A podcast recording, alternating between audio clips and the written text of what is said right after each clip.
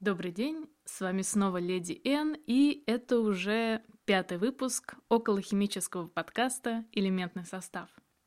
Выходит этот выпуск после продолжительной паузы, связанной с моими разъездами по странам и континентам. Еще по причине приобретения мною Arduino и кучи разных сенсоров.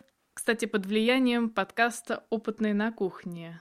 И с этим Arduino я уже вожусь не первую неделю, что, опять же, отнимает очень много времени. Так вот, недавно я вернулась из поездки и решила, что пока есть хоть чуть-чуть свободного времени, запишу-ка я подкаст. И сегодня я продолжу тему о наноматериалах, которые используются в различных медицинских технологиях. И я напомню, в прошлом подкасте я рассказывала о наноматериалах, которые используются в диагностике, а также в качестве лекарств. А сегодня я расскажу о биоматериалах для использования в протезах и имплантах потому что некоторые из них мне показались просто очень интересными и уникальными. И если в прошлом подкасте меня как-то заносило в сторону медицины, то в этом подкасте меня будет заносить в биологию, я бы даже сказала в зоологию. Так что передаю привет всем слушающим меня биологам, если таковые на Арподе имеются. И начну я, наверное, с рассказа о том, что же такое биоматериалы. Вообще, по определению, биоматериалами называют такие материалы, которые взаимодействуют с живыми тканями. И если привести примеры, то, скажем, материалы, которые используются в зубных протезах или в протезах суставах, как раз-таки являются биоматериалами. И, естественно, если материал используется в живом организме, то он должен быть биосовместимым, то есть не вызывать никаких раздражений или гибели клеток. И к тому же он не должен выделять никаких вредных веществ в окружающую его ткань. И, допустим, если говорить о биоматериалах для использования в протезах и имплантах, то Создание таких искусственных материалов, которые бы заменяли ткани и органы, это невероятно сложная задача. И, как я прочитала, на пути развития этой науки было огромное количество катастрофических случаев. Я даже прочитала в одной публикации фразу, в которой говорится, что развитие биоматериалов шло, ну, по сути дела, путем проб и ошибок. Я вот, к примеру, была в шоке, когда прочитала, что одни из первых имплантов для увеличения груди в конце XIX века делались с помощью подкожного введения парафина. То есть это углеводород, получаемый из нефти. Там, как описывалось, э, использовалась смесь парафина и масла. То есть врач, который использовал этот метод, считал, что масло впитается в ткани, а частички парафина останутся, и вокруг них со временем нарастет соединительная ткань. И сначала все шло хорошо, потому что на самом-то деле парафин, он сам по себе химически стабилен и не разлагается в человеческом теле. Но первые побочные эффекты стали появляться спустя некоторое время. А дело в том, что парафин в человеческом теле формировал микроскопические капельки, которые попадали не только туда, куда парафин вводился, а разносились в соседние органы.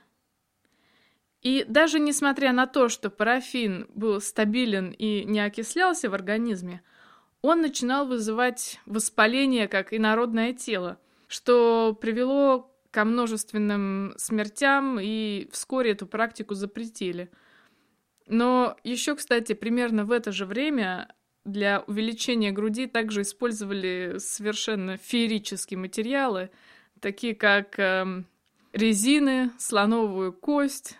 И даже я прочитала об использовании стеклянных шариков, которые вводили подкожно. Ну, опять же, это все привело к печальным последствиям. Это только потом стало понятно, что даже если материал никак не разлагается и не окисляется в теле, то это не значит, что он не вызовет реакции иммунной системы. И только в 60-х и 70-х годах стали разрабатывать так называемые инертные материалы, то есть материалы, которые минимизируют реакции иммунной системы.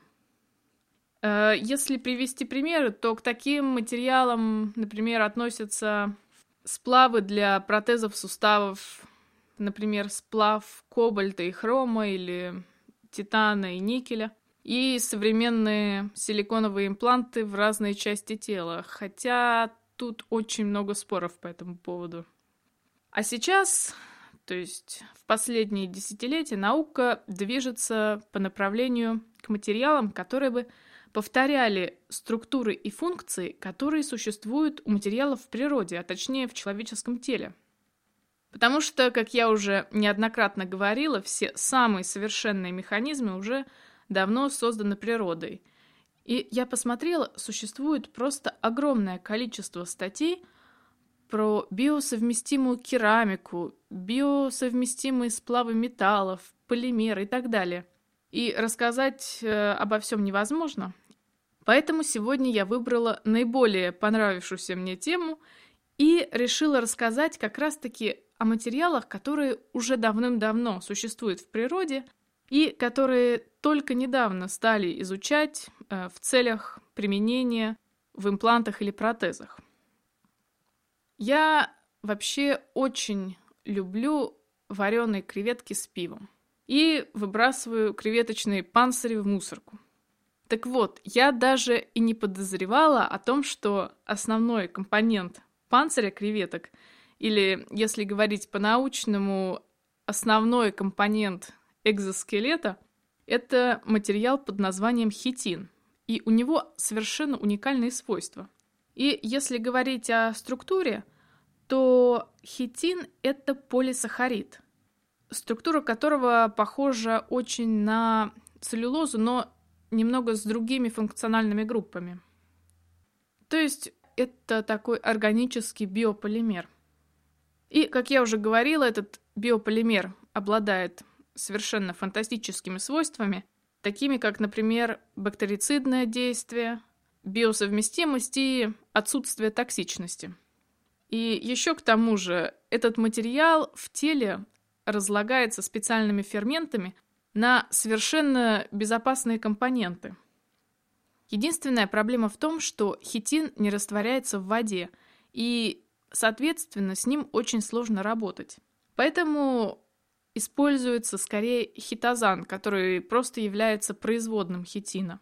Но он растворяется в воде. Поэтому сегодня речь скорее пойдет о хитозане. Так вот, одно из самых его интересных свойств – это то, что у него бактерицидные и противогрибковые свойства. А связано это с тем, что хитозан – это единственный в природе существующий полисахарид, у которого общий положительный заряд из-за особых функциональных групп.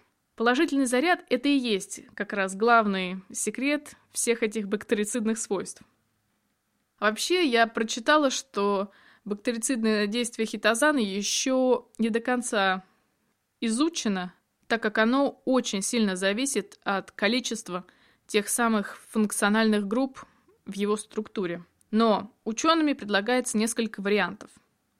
Вариант первый состоит в том, что клеточные мембраны бактерий содержат отрицательно заряженные группы. Соответственно, когда положительно заряженный хитозан взаимодействует с отрицательно заряженными группами на поверхности бактерий, то свойства клеточной мембраны этих бактерий меняются. Она либо становится проницаемой и, соответственно, из клетки вытекают все соки. Либо, наоборот, хитозан как бы обволакивает клетки, и в них не поступают питательные вещества. И есть еще второй бактерицидный механизм, описанный в литературе, это когда хитозан проникает внутрь бактерий, взаимодействует с ДНК и, собственно, препятствует размножению бактерий. Еще одно очень важное свойство хитозана – это то, что сделанные из него пленки пропускают кислород. Поэтому хитозан сейчас изучается для разных биомедицинских применений, таких как, например, использование временной пленки, содержащей хитозан, естественно, для покрытия обожженной кожи или ран, которая сама по себе постепенно разлагается, пока рана заживает. И разлагается эта пленка, как я уже говорила, на совершенно безопасные компоненты. И, соответственно, эту пленку не надо снимать, что может травмировать уже поврежденный участок. Кстати, за счет тех же положительно заряженных групп хитозан может взаимодействовать с кератином, который содержится в волосах и ногтях. Поэтому хитозан очень активно используется в разных средствах по уходу за волосами, потому что он как бы обволакивает волос пленкой и делает волосы блестящими. Еще хитозан используется в лаках для ногтей. Я, кстати, порылась у себя в ящиках и нашла таки лак, на котором действительно было написано, что он содержит растворенные частицы морской биокерамики. Так вот, я подозреваю, что под этим красивым названием скрывается хитозан, то есть, грубо говоря, переработанные панцири креветок. И если хитозан — это органический биоматериал, то есть еще неорганические биоматериалы, которые тоже имеют очень интересные свойства. Вот, к примеру, возьмем кораллы и перламутр, которые производятся разными морскими полипами и моллюсками. Они содержат в своем составе карбонат кальция и представляют из себя, скорее я бы сказала, композит, состоящий из органических и неорганических частей. Так вот, коралл и перламутр тоже являются совершенно уникальными материалами, потому что их механические свойства, то есть прочность и сжимаемость, очень похожи на механические свойства костной ткани. И их химический состав тоже в чем-то похож на состав кости. Кстати, тут есть один очень интересный факт, который ученые до сих пор не могут понять и объяснить. Кости состоят из фосфата кальция, а раковины разных морских жителей состоят из карбоната кальция. Почему, непонятно. Потому что, казалось бы, механические свойства костей и раковин похожи, и все мы когда-то имели общих предков. В общем, такая вот загадка. Так вот, эти неорганические биоматериалы могут в теории использоваться как биосовместимые протезы, заменяющие костную ткань. Но, естественно, с практическим применением все, как всегда, непросто. Во-первых, скажем так, коралла на всех пациентов не хватит. Он и так страдает из-за человеческой активности и, кстати, во многих странах находится под охраной. А во-вторых, синтезировать биоматериалы, уже существующие в природе, из, допустим, того же карбоната кальция, в лабораторных условиях очень сложно, я бы даже сказала, практически невозможно, так как у этих материалов на самом деле очень сложная многоуровневая структура. А происходит это за счет процесса под названием биоминерализация – у моллюсков, например, есть особая ткань, которая отвечает за рост твердых покровов. Так вот, эта ткань собирает ионы, ну, скажем, того же кальция, которые растворены в окружающей среде и формирует из них соли, которые отлагаются в виде, скажем, раковины с помощью разных протеинов и ферментов. Этот процесс, кстати, до конца не изучен, потому что, по всей видимости, очень и очень сложный. А сейчас я нарушу свое обещание больше не рассказывать про наноматериалы, но, видимо, без них не обойтись. разные биомолекулы, которые помогают формировать раковину из солей, допустим, карбоната кальция, они сами нанометровых размеров. И, соответственно, так называемые кирпичики солей, которые укладываются с помощью этих самых биомолекул, тоже имеют наноразмерную структуру. То есть получается, что сама раковина моллюсков имеет наноразмерную микроструктуру. И именно поэтому воспроизвести такой материал искусственно практически невозможно. Но тут на помощь химикам приходят биологи, потому что, как я уже неоднократно повторяла, природа уже давно создала очень эффективные механизмы синтеза таких вот сложных материалов с помощью живых организмов. Вот, к примеру, бактерии и одноклеточные грибы уже давно производят твердые материалы из оксида железа, оксида кремния и так далее. И ученые подумали, почему бы для синтеза твердых биоматериалов не использовать эти самые микроорганизмы. Тут дело в том, что клетки, из которых растет твердый материал, на поверхности как раз-таки имеют специальные протеины и ферменты, которые, как я уже говорила, помогают выстраивать минералы в определенную структуру. Соответственно, где-то в ДНК этих клеток содержится информация о том, как эти молекулы производить. Так вот, ученым пришла в голову идея. А почему бы не взять эту часть ДНК и пересадить ее в ДНК какой-нибудь распространенной культуры, например, дрожжей? Потом поместить эту культуру в раствор, содержащий нужные ионы, а дальше просто сесть и ждать, пока микроорганизмы не начнут производить твердые материалы. И этот метод, как я прочитала, используется для синтеза неорганических наночастиц. И я узнала, что, оказывается, совсем недавно появился даже новый раздел в науке под названием нанобиотехнологии, где как раз используют микроорганизмы для производства каких-то сложных неорганических структур, которые в лаборатории создать практически невозможно. А преимущество этого метода в том, что в данном случае не используются никакие опасные химикаты, и биореакторы для таких неорганических частиц можно строить в промышленных масштабах, что мне лично очень понравилось. И в MIT есть группа профессора Белхера, которые как раз работают в этой области и создают совершенно фантастические материалы с помощью этих самых бактерий-мутантов и даже вирусов. Но единственное, насколько я знаю, попыток синтеза самой костной ткани для имплантов с помощью бактерий пока не было. Хотя, если так подумать, кусок искусственного мяса уже создали из клеток. И, наверное, что-то подобное можно сделать и с бактериями, чтобы создать кусок искусственной кости. Но я не биолог, и поэтому не знаю, возможно ли это. И вообще, нанобиотехнология — это новейшая область в науке, и, я думаю, все еще впереди.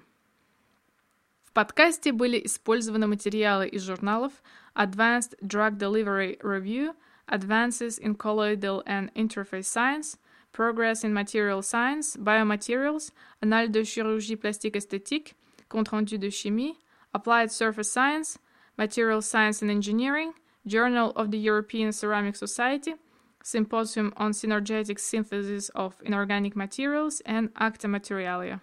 Также были использованы материалы из книг Molecular Biomineralization, Progress in Molecular and Subcellular Biology, Springer 2011 год, а также Learning from Nature How to Design New Implantable Biomaterials, издательство Клувер 2004 год.